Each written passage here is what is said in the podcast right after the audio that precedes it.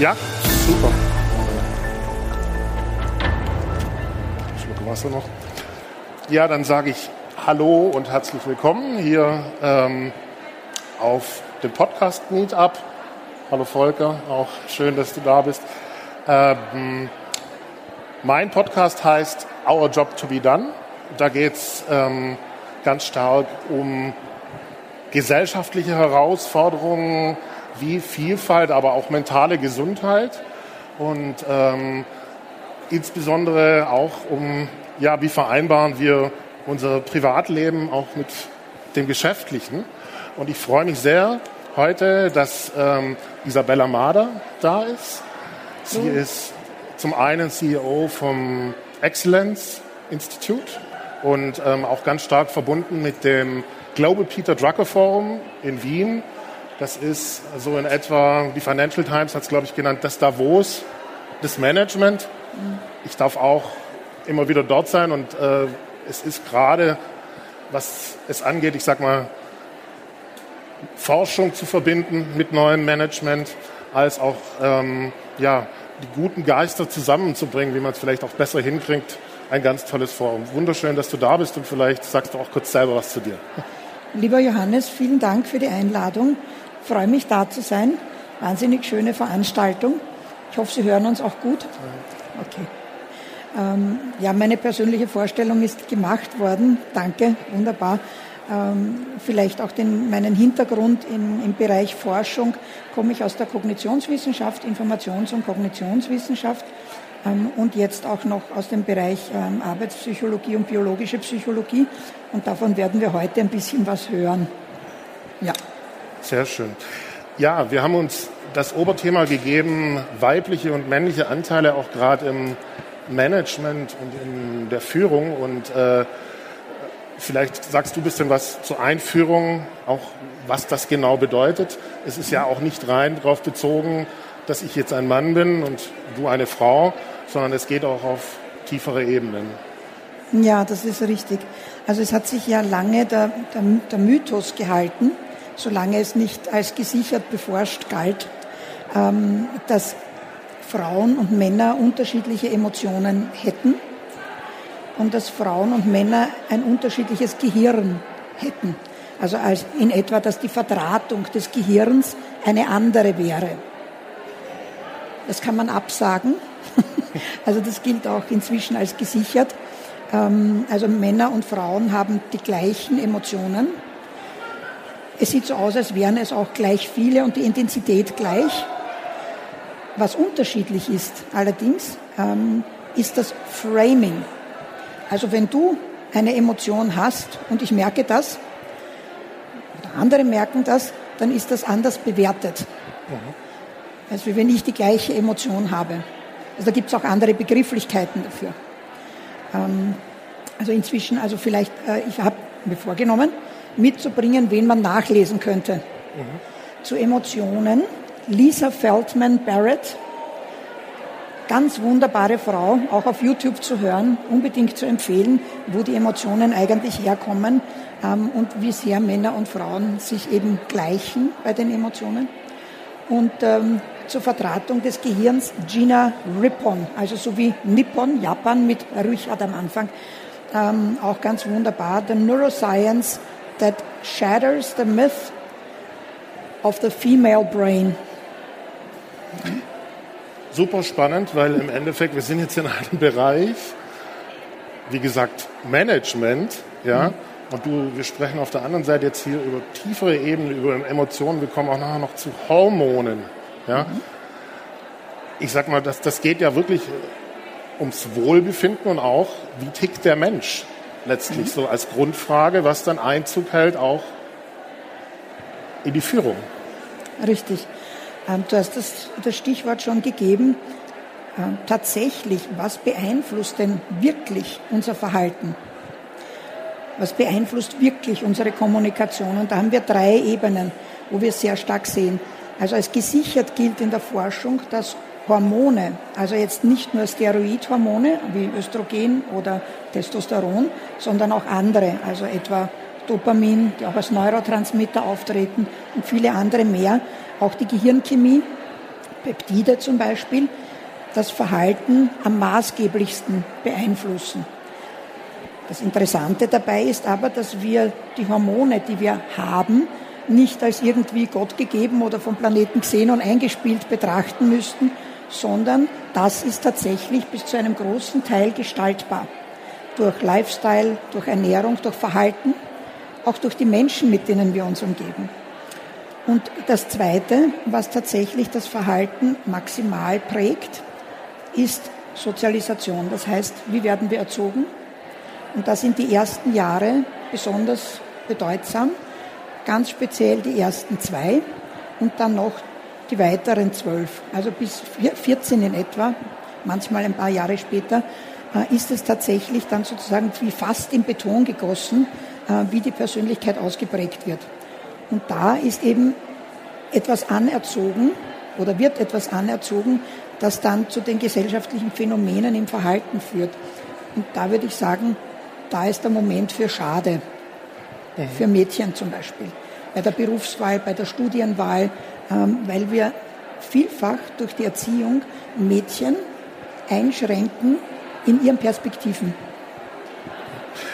Vielleicht auch ganz konkret, also du warst ja CIO auch, du bist auch sogar ausgezeichnet worden als CIO des Jahres vor einiger Zeit.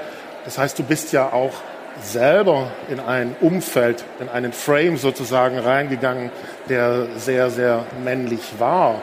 Wie hast mhm. du das selber erlebt, beziehungsweise jetzt, wenn du dich damit auseinandersetzt, auch mit dem, es besser zu verstehen, wie gibt es Dinge, wo du vielleicht anders einordnest von dem, was du damals erlebt hast? Tatsächlich, ja. Also ich würde fast sagen, der, der Grund, weshalb ich dann in also Informationswissenschaft beschäftigt sich eben auch mit IT, deswegen diese ja. beiden Felder eben äh, Kognition und Technologie. Und das ist sicherlich begründet dadurch, dass ich unter Buben aufgewachsen bin. Ja. Also ich, ich war das einzige Mädchen am Dorf und die Community waren einfach, waren Buben. Und ich habe einfach die Sprache auch schon so gelernt und musste dann in der Volksschule lernen, wie geht das denn jetzt? Also wie sprechen Mädchen eigentlich miteinander? Wie verhalten sich Mädchen untereinander? Und habe am Anfang schon das Fragezeichen gehabt.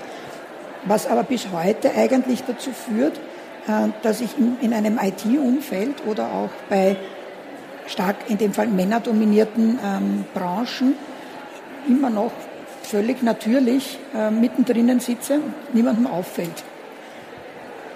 Interessant. Ähm, und das wäre mein Wunsch, dass wir Mädchen von ganz klein an ermöglichen, diese, diese Bandbreite auch zu lernen und sie nicht einschränken auf eine bestimmte Rolle. Und das passiert sehr früh leider. Also ich hatte eine sehr emanzipierte Mutter, also wirklich auffallend emanzipiert. Und ja, das schlägt durch, ja, würde ich schon sagen. Also es ist letztlich, sage ich mal, eine, wie eine Klaviatur, die möglich ist und wo auch in diesem Zusammenhang, ich sage mal, gewiss, gewisse Frames oder Muster vorgegeben sind, dass man da gar nicht im Endeffekt hinkommt, sage ich mal. Und da, ich finde, finde, finde, finde aber sehr, sehr schön deinen Wunsch, den du auch hast. Ja, wo, wo du sagst, du wünschst, wünschst es sich zu bekräftigen, dass sich die Menschen da zeigen können, dass sie sich entfalten können. Ja. Und das passt ja auch zu dem, es ins Management dann letztlich reinzubringen. Naja, tatsächlich. Es ist aber auch so, dass wir nicht ausgeliefert sind unserer ähm, Entwicklung, ja. sondern der Mensch hat tatsächlich die Möglichkeit, zu jedem Zeitpunkt im Leben zu gestalten. Das Gehirn ist plastisch. Besonders plastisch ist es aber natürlich in der Jugend. Deswegen ist das so relevant und bedeutsam, was in den Jugendjahren passiert, weil es sozusagen stark eingraviert wird ähm, und dort die Persönlichkeit auch stark geformt wird. Das heißt aber nicht, dass wir es nachher nicht ändern können. Das heißt, wenn ich eine bestimmte Art von Kommunikation mir aneignen möchte, weil ich sehe, dass das in meiner Branche relevanter ist, dann kann ich das schon lernen.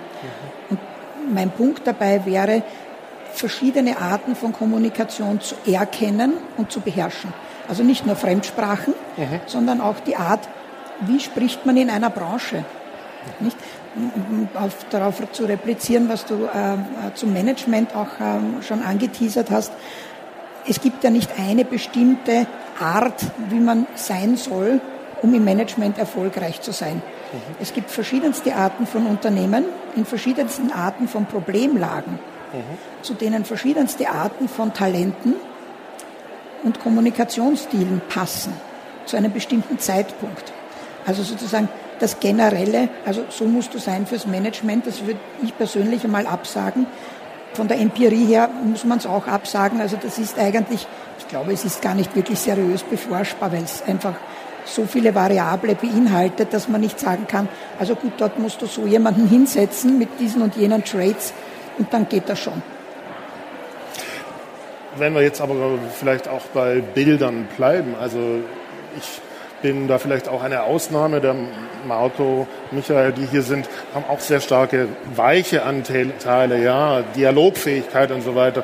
Ähm, ich erlebe es bis heute, dass es Bücher gibt, wo drin steht, wenn du Karriere machen willst, musst du halt ein harter Hund sein, ein Arsch, sage ich jetzt mal.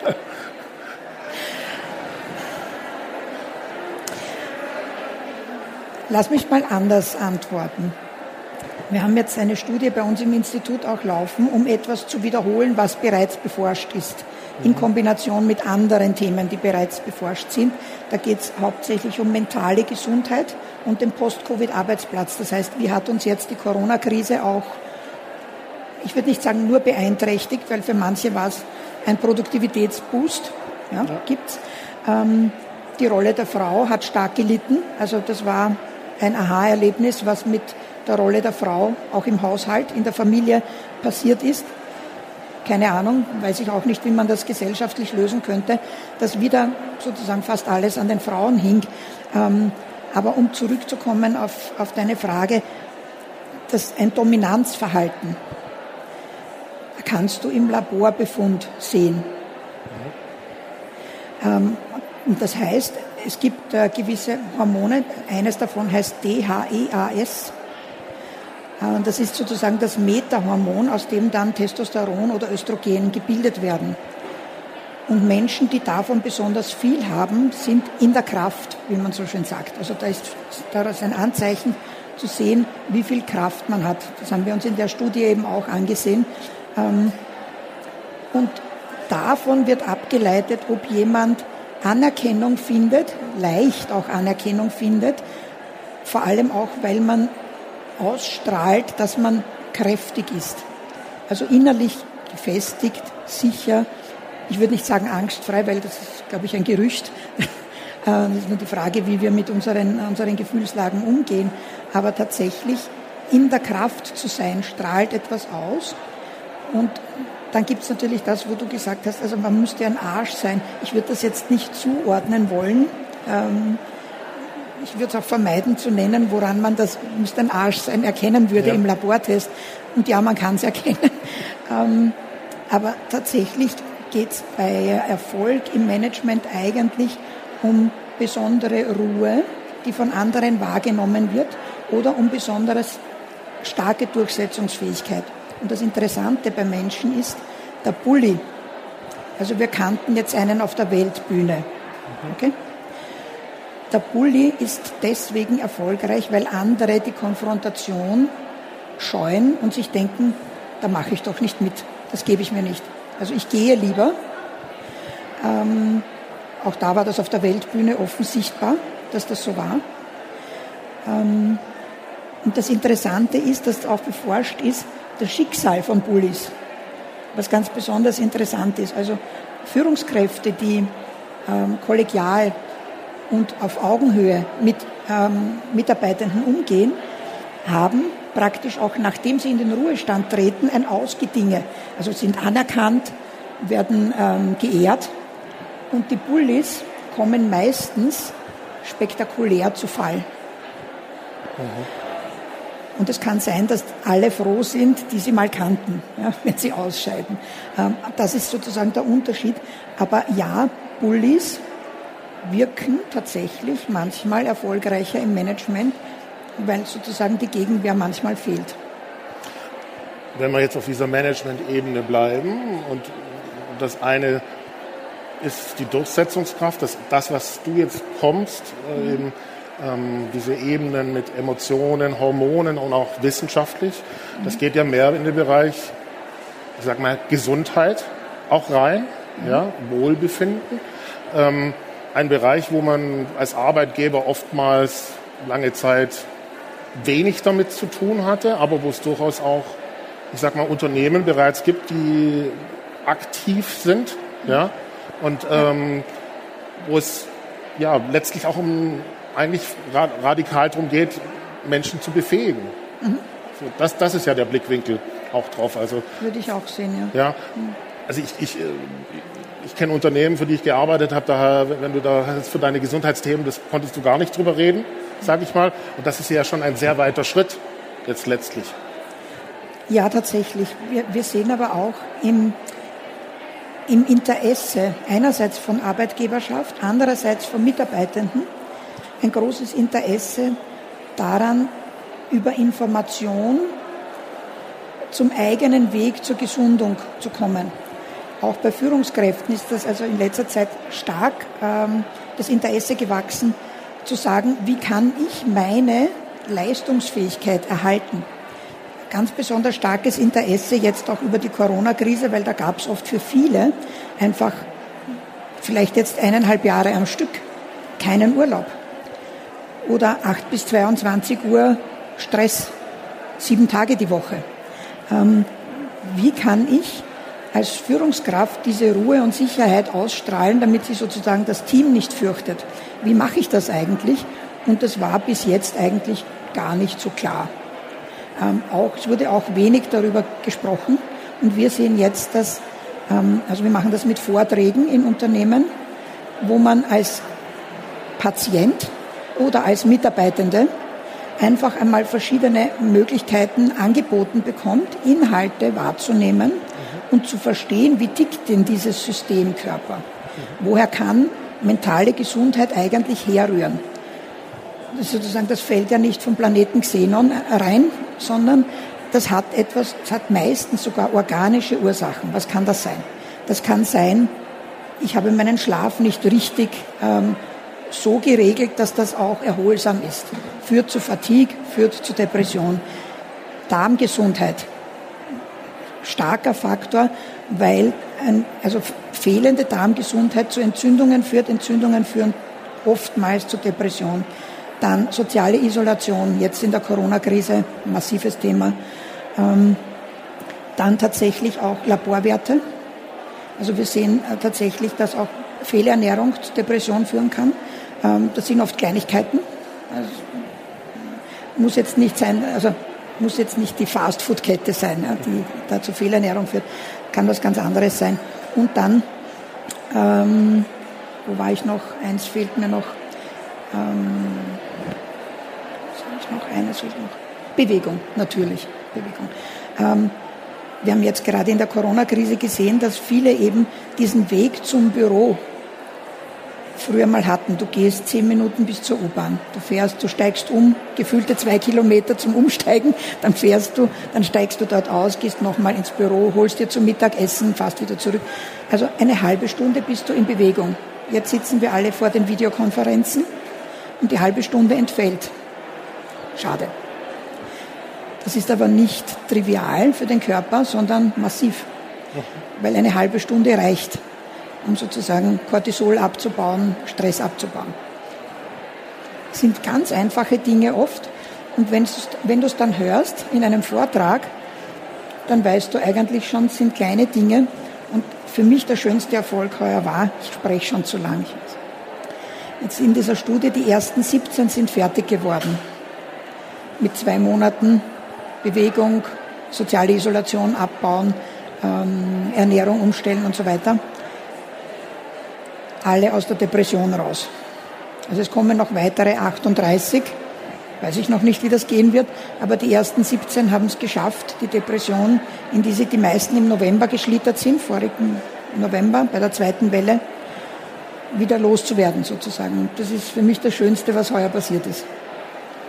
Das ist allerdings ein großer Schritt für, für jeden Menschen. Das ist ja in dem Zusammenhang, wenn das sogar gelingt, ich sag mal, dass man es vom Management her eher sieht als man bietet etwas an, ja, und du darfst zugreifen dran, dann, dann ist es ja letztlich eine Art Empowerment. Mhm, auch. Genau. Also der, der, der, Patient von heute oder auch Mitarbeitende oder allgemein Menschen heute ja. äh, sind nicht mehr die Empfänger von einer neutralen Empfehlung, wo dir jemand ein Päckchen auf den Tisch legt und sagt, nimm das mal. Okay, warum? Was tut das? Warum funktioniere ich nicht? Der Mensch von heute möchte verstehen, warum irgendetwas in seinem eigenen System nicht klappt. Und wenn es ein Eisenmangel ist, mag sein. Wenn dir Eisen fehlt, wirst du Serotonin nicht produzieren, ist aber fürs Wohlgefühl wichtig. Schwierig. Ein Mensch möchte das wissen. Auch, mir kommt auch gerade das, das Bild, das wir momentan in Deutschland beim Impfen haben, wo jetzt äh, das Impfen zu den Leuten kommt. Mhm. Ja, im Endeffekt und ähm, es sozusagen klar ist, auch weg von eigentlich schon von dieser hierarchischen Ebene, so, so nach dem Motto, du musst zu mir kommen, sondern äh, ins Leben einziehen. Mhm. Und von daher ist es ja eigentlich auch im Sinne dessen, ein gesundes Unternehmen stellt sich hin und sagt, das ist wichtig und du kannst dich hier informieren. Ja, also wir sehen das bei vielen Dingen einfach, das Angebot verschiedener Dinge wo sich dann die Personen nehmen können, was sie möchten. Ein lieber Kollege von mir hat einmal gesagt, niemand kommt in die Arbeit, also egal welche Arbeit das ist, es ist ja nicht immer Büro, niemand kommt in die Arbeit, um einen schlechten Tag zu haben. Mhm. Alle gehen eigentlich mit der Absicht hin, etwas Sinnvolles beizutragen. Grundsätzlich. Äh, es kann aber sein, dass die Rahmenbedingungen vor Ort das erschweren. Ähm, und tatsächlich ist es so, äh, dass wir als Menschen einfach auch mit dem Angebot, das da ist, etwas tun möchten. Und wenn das Angebot da ist, die Arbeitsbedingungen so oder anders zu gestalten, dann möchten wir da dabei sein, einfach mitgestalten können ähm, und nicht vorgesetzt bekommen. Mhm. Und das ist jetzt im Management auch zunehmend ähm, die Tendenz, dass man sieht, es gelingt einfach besser, wenn Menschen mitgestalten und nicht einfach auf den Befehl warten. Genau, also es ist äh, letztlich ein, ein Befähigungsthema. Und ja. ähm, was ganz spannend ist jetzt vielleicht auch nochmal als Bild, das passt dazu, dass der Volker Beisch äh, hier gerade sitzt, von der auch eine Väterinitiative, Väterinitiative hat. Äh, wie ist es denn mit weiblichen, männlichen Anteilen auch? Also ich habe immer den Eindruck, wenn jemand Vater oder Mutter geworden ist und auch Vater, dass das einen Einfluss darauf hat, wie er mit Menschen zusammenarbeitet, wie er führt. äh, ja, äh, und das ist auch ganz eindeutig, weil sich die hormonelle Struktur im Menschen ändert. Ja. Bei beiden Elternteilen übrigens. Und ja, das tut was. Mhm. Ja, das tut was. Ganz eindeutig, also das ist ganz klar. Buchtipp wieder, also ja. sehr empfehlenswert. Robert Sapolsky, Neurowissenschaft-Professor in Stanford. Ähm, er hat zwei Bücher geschrieben. Das eine heißt Behave, so wie Verhalten entsteht und moduliert werden kann. Und das zweite Gewalt und Mitgefühl. Mhm. Beides sehr empfehlenswert. Ähm, ja. Also ich, ich, hab's, ich war mal Geschäftsführer, ich war mal Bereichsleiter auf Konzernseite und ich bin immer von, äh, primär habe ich auf die, die Menschen geschaut und ähm, wie, wie die ticken sozusagen, ja, was, was sie für Charakter sind. Und ein, ein wesentliches Merkmal war für mich schon, wenn jemand in eine Vater- oder Mutterrolle reingekommen ist, dass ich wusste, da entsteht gerade, äh, ich sag mal, da, da, da ist, ist wirklich ein, ein gewisser Fluss so da. Und ich habe es deswegen auch gesagt, weil Volker hier ist, wir haben in Deutschland ein ganz großes Thema auch, dass ähm, Eltern benachteiligt werden, generell, wenn sie zurückkommen wollen in den Job und so mhm. weiter. Und ich, ähm, deswegen nehme nehm ich es auch hier mit rein, dass es ja eigentlich, und so habe ich es auch immer gesehen, ein totales Geschenk ist, auch gerade für Unternehmen.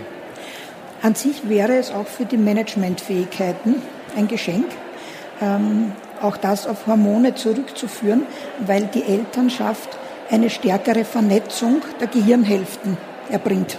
Ja Also das heißt, ein systemisches Verständnis entsteht quasi, also man denkt sich, ich war ja schon immer so, ist aber nicht so, äh, weil die aktuelle Wahrnehmung immer gilt. Und so wie ich jetzt bin, war ich ja schon immer. Ähm, aber tatsächlich ist es so, dass also etwas, das im weiblichen, ähm, in der weiblichen Sozialisation antrainiert wird, was ein Vorteil ist. Ein Netzwerkdenken. Es wird auch in der Kommunikation antrainiert, netzwerkdenkend zu kommunizieren. Ähm, und das ist auch evolutionsbiologisch so gewesen. Das ist ein zentraler Vorteil, Systemverständnis zu haben. Und Männer kriegen das auch leichter durch die Vaterschaft. Also das wird auch hormonell gesteuert. Die gute Nachricht ist für alle, die nicht Väter sind, man kann es lernen. Also, es geht schon. Ja. Ähm, ich Sally Helgesen zitieren, auch beim Drucker Forum immer wieder. Sie, äh, sie beforscht das seit langem und sagt, also alles, was vor 30 Jahren weibliche Qualitäten, Führungsqualitäten war, galten damals als Soft Skills. Heute ist das, was damals Soft Skills waren, Managementqualitäten. Also das gilt alles heute als, das sollte man eigentlich können. Und ja, man kann es lernen. Also es ist jetzt durchaus. Ja. Aber das ist doch schon, schon ein mhm. Durchbruch, wenn es äh, Managementqualitäten sind. Also ich bin wie gesagt, ich bin ausgestiegen als Geschäftsführer vor acht Jahren und ich war immer äh, derjenige, der äh, ein Exot war, also von den Qualitäten her. Ja, ähm, aber im Endeffekt wir, wir, reden, wir reden so viel über, über Diversity im Endeffekt. Ich glaube, das ist doch, wenn, wenn, du jetzt auch sagst, das ist wirklich etwas, was sich das Management auf die Agenda schreibt. Ja, das, das muss man können. Dann ist doch auch das im Endeffekt schon etwas, wo, wo etwas erreicht wurde. Also man muss sich ja über die kleinen Erfolge auch freuen. Ja, würde ich auch gerne eine ganz liebe Kollegin äh, zitieren, Aviva Wittenberg-Cox, gerne auch nachlesen. Aviva Wittenberg-Cox, ähm, ganz eine feine manche sehen Balance als Problem. Die Smarten erkennen Balance als Chance. Also auch beforscht. Ja. Ja. Tatsächlich ist Balance äh, für Projekte, für Ergebnisse deshalb auch ein Vorteil, weil alle Talente auch vorhanden sind. Also alles, was monothematisch orientiert ist von den Talenten, hat irgendwo einen Mangel und wird deshalb vermutlich nicht so gut gelingen im Gesamten. Also man sieht immer, wenn, wenn Projekte in die, in, ins Problem kommen, dass Talente gefehlt haben. Okay. Immer andere. Ja. Du hast es auch wunderschön hier aufgezeichnet vor dir, vielleicht einfach auch nochmal so, so zum Überblick, welches die Bereiche sind, die entscheidend sind und auch welches die Bereiche sind, die sich verändern lassen. So vielleicht auch noch mhm. mal aus dieser Perspektive drüber zu reden. Ja, also was sich verändern lässt, ist die Gehirnchemie, Menschen treffen, Zusammenarbeit, äh, verändert die Gehirnchemie, positiv, Isolation, negativ. Und im, da brauchen Sie kein Mikroskop, im Scan, da sehen Sie mit dem freien Auge. Nach zwei Monaten kommt jemand aus dem MRI heraus, nach zwei Monaten in Einzelhaft zu Hause im Homeoffice und das Gehirn wird anders aussehen. Und das Verhalten wird anders sein, wird aber anders wahrgenommen. Die Menschen glauben, sie waren immer schon so. Glauben immer schon, sie hatten dieses Höhlenverhalten. Und alle anderen rundherum sagen, nee. Das heißt, sich einzusperren im Zimmer und nicht rauszukommen, ist tatsächlich gehirnverändernd. Geht auch in die andere Richtung. Äh, sind Peptide, die sich ansammeln äh, und das Gehirn beeinträchtigen. Was gestaltbar ist, sind die Hormonlagen, ganz generell. Also alle Hormone, nicht nur äh, Steroidhormone. Und zwar sehr stark durch Lifestyle, also die Entscheidung, was ich esse. Ich möchte jetzt nicht als der, der Biopapst oder die Biopäpstin auftreten, ähm, aber wenn Sie einen Detox machen möchten und weniger abhängig sein möchten von Flash-Temper-Emotionen, Männer und Frauen haben übrigens momentane Mood Swings. Sie, sie heißen aber anders. Hm? Also wir haben andere Begriffe dafür. Schade, es sind die gleichen Mood Swings. Ne? Und wenn wir aus denen rauskommen wollen, die Wahl von industriell produziertem Fleisch, das mit Hormonen und Antibiotika versetzt ist, oder auch normal angebautem, industriell angebautem Gemüse, das mit Antibiotika tatsächlich, also Glyphosat ist ein Antibiotikum, ist als Antibiotikum zugelassen. Das beeinflusst die Körperchemie in einer Art und Weise, dass wir selbst die Steuerung zum Teil verlieren, weil das wirklich massiv auftritt und es ist auch nicht steuerbar, wann es auftritt. Das heißt, wenn Sie einen Detox hormonell machen wollen und mehr Steuerung zurückbekommen wollen über das eigene Gefühlsleben, kontrolliert biologisches Essen. Ja, also ist relativ einfach. So Lifestyle. Dann Bewegung. Bewegung baut Cortisol ab. Cortisol ist das Stresshormon, das sich festsetzt und auch die Organfunktionen, zum Beispiel Nebenniere, die andere Hormone auch produzieren soll, hemmt, lahmlegt. Und das wäre wiederum wichtig, um auch von anderen stressbedingten Krankheiten wieder runterzukommen ins normale Leben. Also alles, was ähm, in Richtung ähm, Bewegung geht, Ernährung geht. Was haben wir noch? Ähm, Blutzuckerspiegel. Also Zucker wegzulassen wäre gut.